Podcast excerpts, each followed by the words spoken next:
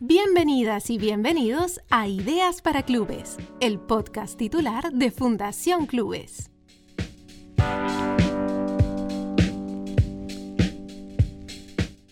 Escúchanos y comparte este podcast a través de las plataformas y redes sociales de Diario Titular. Cada día te leo más.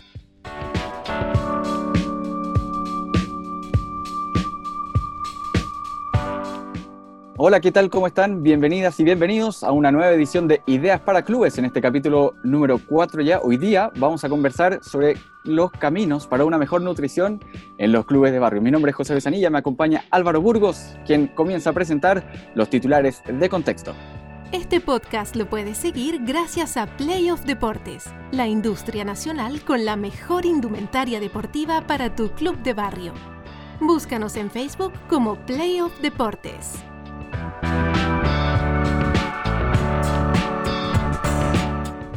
Chile es el primer país en el mundo en obesidad y sobrepeso luego de México y en Estados Unidos. Chile posee una tasa de inactividad física de un 81,3% según la encuesta de hábitos del Ministerio del Deporte del 2018. Recomendación de la, de la OCDE para Chile el 2017. Un rol de las ISAPRES en materias de prevención mucho más activo, seguir realizando la encuesta de salud, reducir el consumo de tabaco y aumentar la práctica deportiva. La ley de etiquetados rige desde el 2016 y ha tenido efectos desde que se implementó. Chile saltó del octavo al segundo lugar entre los países de la OCDE con mayor tasa de obesidad. ¿Qué relación existe ahí? En el caso, por ejemplo, de los cereales, la, advertencia se reduce de, en un 11% la posibilidad de que un producto sea escogido al tener estos sellos en la ley de etiquetado. Porcentaje que se eleva al 23,8% cuando hablamos de los jugos. Ahora, sin embargo, en el caso de los chocolates, dulces y galletas de alimentos que suelen tener una mayor cantidad de azúcar, caloría y grasa, la regulación no ha tenido mayor impacto. Compartiremos ideas y sugerencias para clubes comunitarios.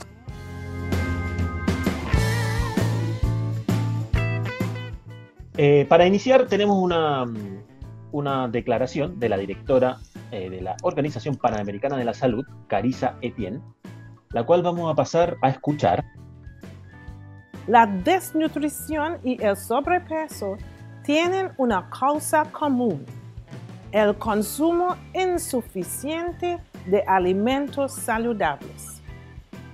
Hoy en la región hemos pasado de una alimentación basada en alimentos frescos y nutritivos a otra basada cada vez más en productos procesados y ultraprocesados, incluidas las bebidas azucaradas, de alta densidad calórica y pobre contenido nutricional.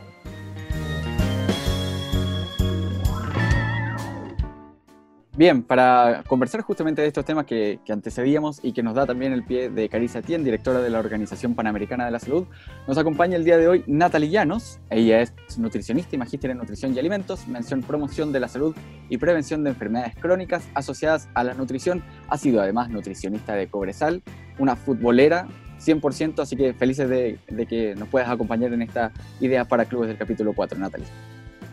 Hola, muchas gracias por la invitación. Muy contenta de estar aquí aportando el granito de arena. Natalie, hay un, hay un tema que es, muy, muy relevante, que es lo que pasa en Chile. Te quiero, te quiero pasar otro audio de qué es lo que dice la gente en la calle y abordamos de cómo combatimos finalmente este difícil panorama eh, que, enfrenta, que enfrenta la sociedad. Una de las razones yo creo que es la parte económica, porque para mantener una vida saludable igual es caro no es, eh, nos sale barato poder comer saludable. Por el sedentarismo y los alimentos, la comida saludable, saludable es muy cara. Somos muy sedentarios, este, deberíamos hacer este, más deporte, salir a correr, no sé, gimnasia, yoga, que eso es muy bueno para, para nuestra salud. La causa principal de por qué hay tanta obesidad en Chile se debe a que la comida rápida es de fácil acceso, es más asequible.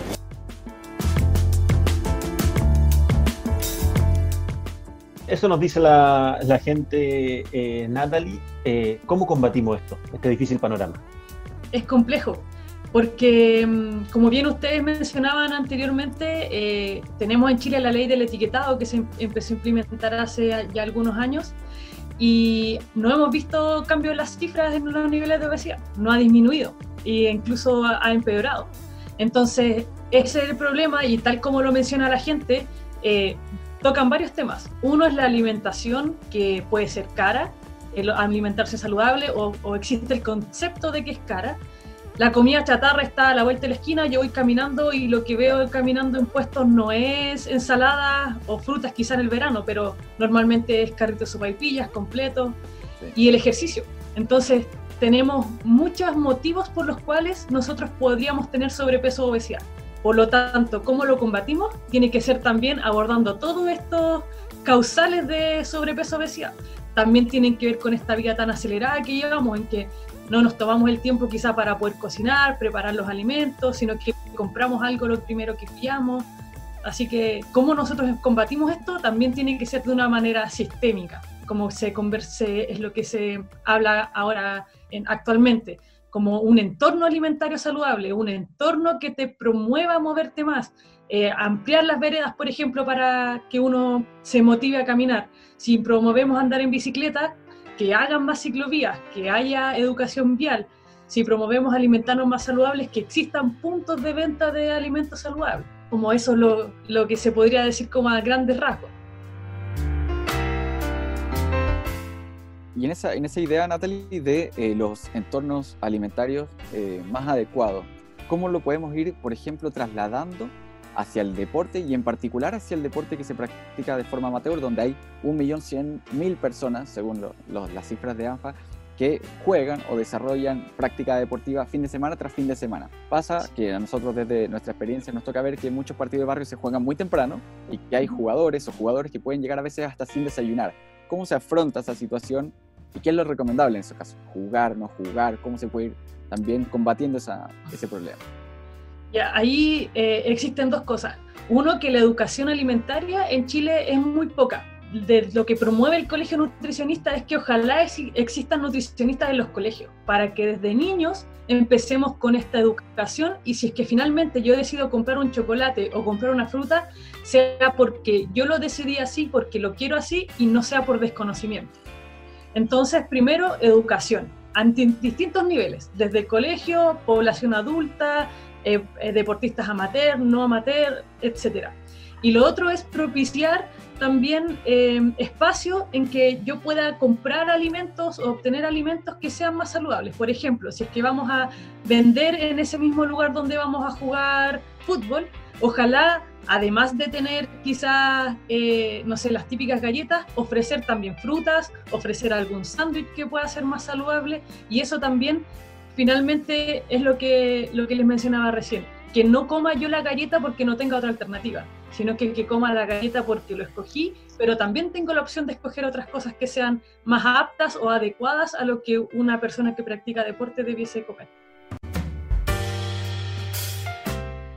Natalie, pregunta del público. Jean-Pierre Hernández, del club Bernardo Higgins de Barón Valparaíso. ¿Cuál es tu opinión respecto al consumo de bebidas energéticas antes de un partido? Eh, primero, eh, separemos dos cosas, porque bebidas energéticas uno le llama a las bebidas que uno puede tomar como que tienen cafeína, que son, no sé, por poner Red Bull, eh, Battery, Monster, etc. También hay gente que le llama bebida energética a las bebidas isotónicas o rehidratantes como Gatorade, Powerade, eh, Go, etc. Claro. Em, las bebidas energéticas, las que tienen cafeína, que son efervescentes, esas no están recomendadas previo a un partido. De hecho, el marketing nos ha hecho creer que nos va a dar alas y que nos va a promover un mejor rendimiento. ¿Por qué? Porque tiene cafeína probablemente, que es un estimulante y no sé qué, pero en el deporte uno recomendaría cafeína, pero en cápsulas de cafeína y en ciertas dosis a la persona según su peso, según su deporte, etc. Entonces, decir que todos podemos tomar bebidas energéticas porque nos va a hacer bien, falso. Y además, existen ciertas dosis límites que uno puede consumir, entonces uno podría estar pasándose de la cafeína que uno está, que, es adecuada para uno para consumir. Entonces podría incluso llegar a ser peligroso. Bebidas isotónicas, rehidratantes, ¿las debo consumir? Sí, pero depende. Depende de la intensidad a la que voy a realizar ejercicio y del tiempo de duración de ese ejercicio. Ahí ya van las recomendaciones nutricionales en función del deporte, en función de cuántos minutos juego, y ahí si es necesario tomar algún líquido que nos aporte cierta cantidad de energía. Pero lo mismo, sí o no, no es una, no podría decirles ahora, sino que depende de la persona, depende del contexto, depende del deporte, entonces va a ser muy variado. Natalie, pregunta que nos llega también a través de redes sociales respecto de la práctica deportiva y una nutrición adecuada. ¿Cómo buscar ese camino posible? Tú hablabas recién de lo relevante que es la educación y de, ojalá, ir considerando la idea de una o un nutricionista en los colegios también. Ahora, ¿cómo se hace, por ejemplo, en los clubes de barrio que pasa muchas veces que solamente llegan al fin de semana o solamente se encuentran los fines de semana? Y no, no todos pueden entrenar, no todos se encuentran en otros momentos. Entonces, ¿cómo se puede ir generando esa idea de educación también en clubes de barrio, por ejemplo? Sí, ahí lo ideal es que, por ejemplo, en la instancia que tengan, eh, tratar de conversar del tema, eh, eh, indagar acerca de las preguntas que todos tengan, porque probablemente hay preguntas que son comunes. Lo del desayuno a lo mejor lo preguntó un club, pero otro club podría tener también esta misma pregunta. Y quizás en torno a esas preguntas, en, eh, comenzar por buscar a alguien que se las pueda responder, que sea alguien que, que maneje el tema, que sea un profesional de, de, la nutrición y que pueda resolver esas dudas. Y quizás también, aparte de juntarse un día, dar el espacio también para poder eh, conversar de alimentación con alguien, porque la alimentación o la nutrición está muy ligada al rendimiento deportivo. O sea, si y incluso al riesgo de lesiones. Ya, si mi, si mi objetivo no es competitivo, no es salir campeón, mi objetivo entonces es recrearme, ir, pasarla bien. Pero si yo no me alimento bien, me puedo lesionar. Y si me lesiono, no puedo pasarla bien. Si mi objetivo es rendimiento, ok, entonces mira, optimicemos tu alimentación de tal forma para que salgamos campeones y, y logremos este objetivo. Entonces, ahí es súper importante tener en cuenta el objetivo y acudir al profesional que corresponde para poder que nos dé tips. Existen tips generales y no es necesario que cada uno vaya a una consulta individual para poder afrontar esto. Creo que no te respondí lo del desayuno, ¿o sí? Me respondiste en términos genéricos, pero dale, abordémoslo porque, porque es buen tema. Está conectado. sí, pues eso es importante igual porque, por ejemplo, em, tiene que ver con que el ayuno intermitente quizás está muy de moda. pero existen hay que desmitificar el ayuno intermitente, que no es la panacea, no es el milagro que nos va a venir a solucionar todo. Funciona así, en ciertas personas, en ciertas circunstancias. Si a alguien no le acomoda tomar desayuno, no lo voy a obligar a tomar desayuno porque a lo mejor, no sé, se puede sentir mal o, o le da náusea, etcétera, lo que sea. Pero en esa, con esa persona entonces voy a hacer otro trabajo y voy a hacer que el día anterior tenga la, la ingiera la energía suficiente para poder sostener el ejercicio al día siguiente. ¿Ya? Quizás me van a odiar porque todo depende. ¿Por qué? Porque todo depende de todo, claro. Todo depende del contexto, de la persona. Claro, claro, es verdad.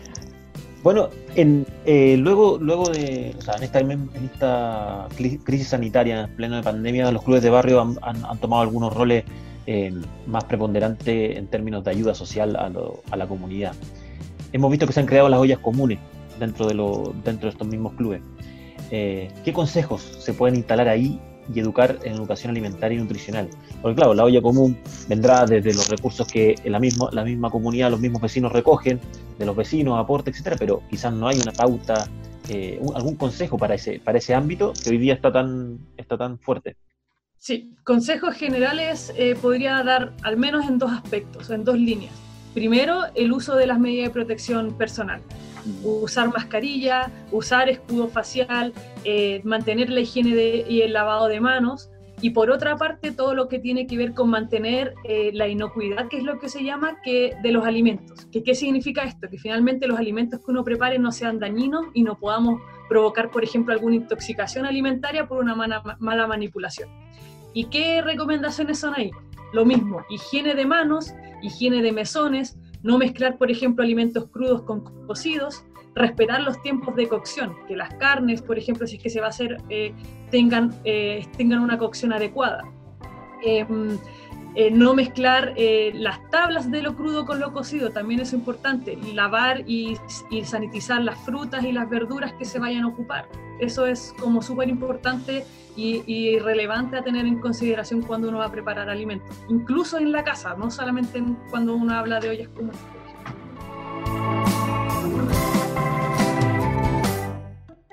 Natalie, te hago la última que me quedó pendiente, lo dijiste en la, en la respuesta anterior y me parece interesante porque también nos habían dicho, oh, si van a tener una nutricionista, pregunten. Respecto del tema de las lesiones, ¿cómo influye el tema de la nutrición en, en, las lesiones? Recién lo dijiste y claro, pucha, si uno se lesiona finalmente no puede disfrutar. Pero en términos tanto competitivos, pero más bien en términos recreativos, ¿cuánto puede influir una buena o una mala nutrición en, en el tema de las lesiones? Y con esto en teoría, cuando uno tiene una alimentación saludable, logra cubrir todos los nutrientes que uno necesita, ya sea macronutrientes, que son los más conocidos, carbohidratos, proteínas, lípidos, y micronutrientes, como vitaminas y minerales. Sin embargo, cuando uno ve a una persona que tiene sobrepeso u obesidad, em, no necesariamente está bien nutrido.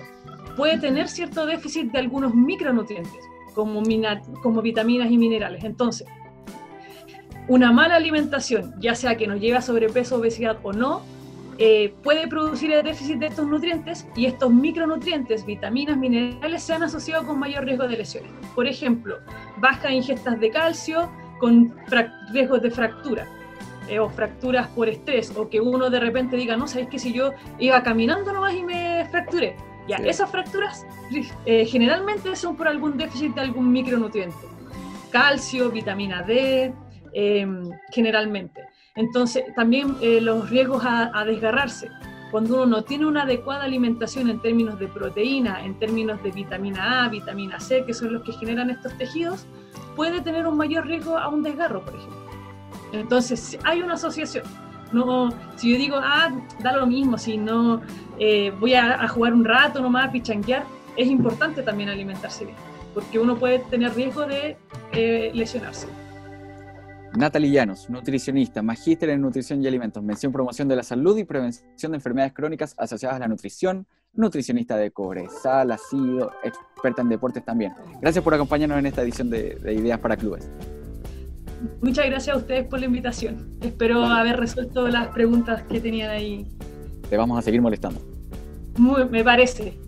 Estoy dispuesta, así que escríbanme nomás y, y, conversamos de nutrición o de fútbol o de lo que quieran. Gracias. Gracias. Vale. Chao, que estén bien. Vale, continuamos Álvaro, dale tú. Sí, a ver, algunos, algunas cositas, algunas cositas que nos dejó eh, Natalie. El problema se aborda de forma sistémica.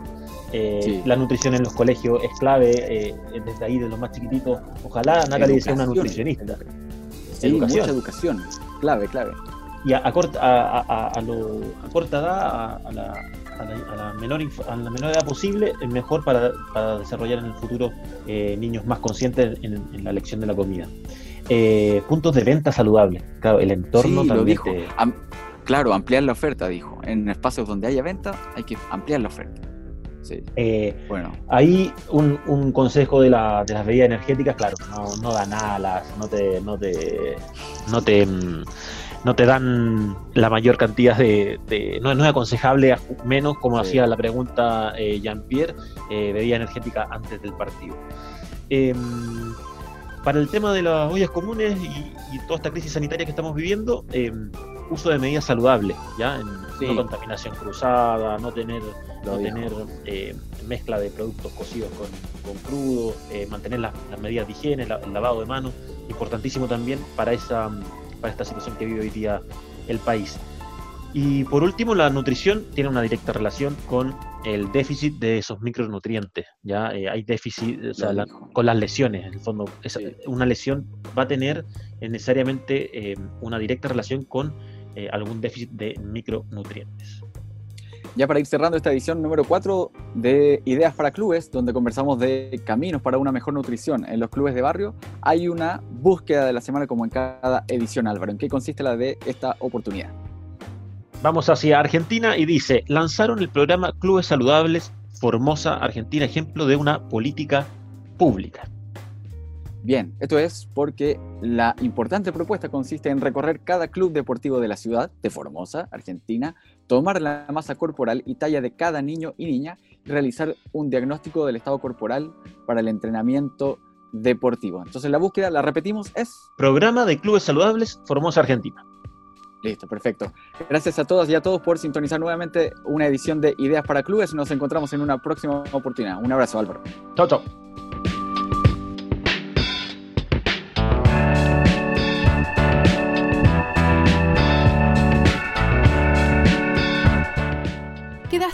Con gusto a poco?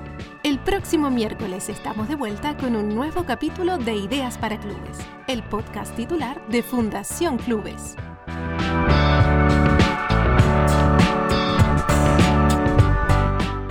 Escúchanos y comparte este podcast a través de las plataformas y redes sociales de Diario Titular. Cada día te leo más. Este podcast lo puedes seguir gracias a Playoff Deportes, la industria nacional con la mejor indumentaria deportiva para tu club de barrio. Búscanos en Facebook como Playoff Deportes.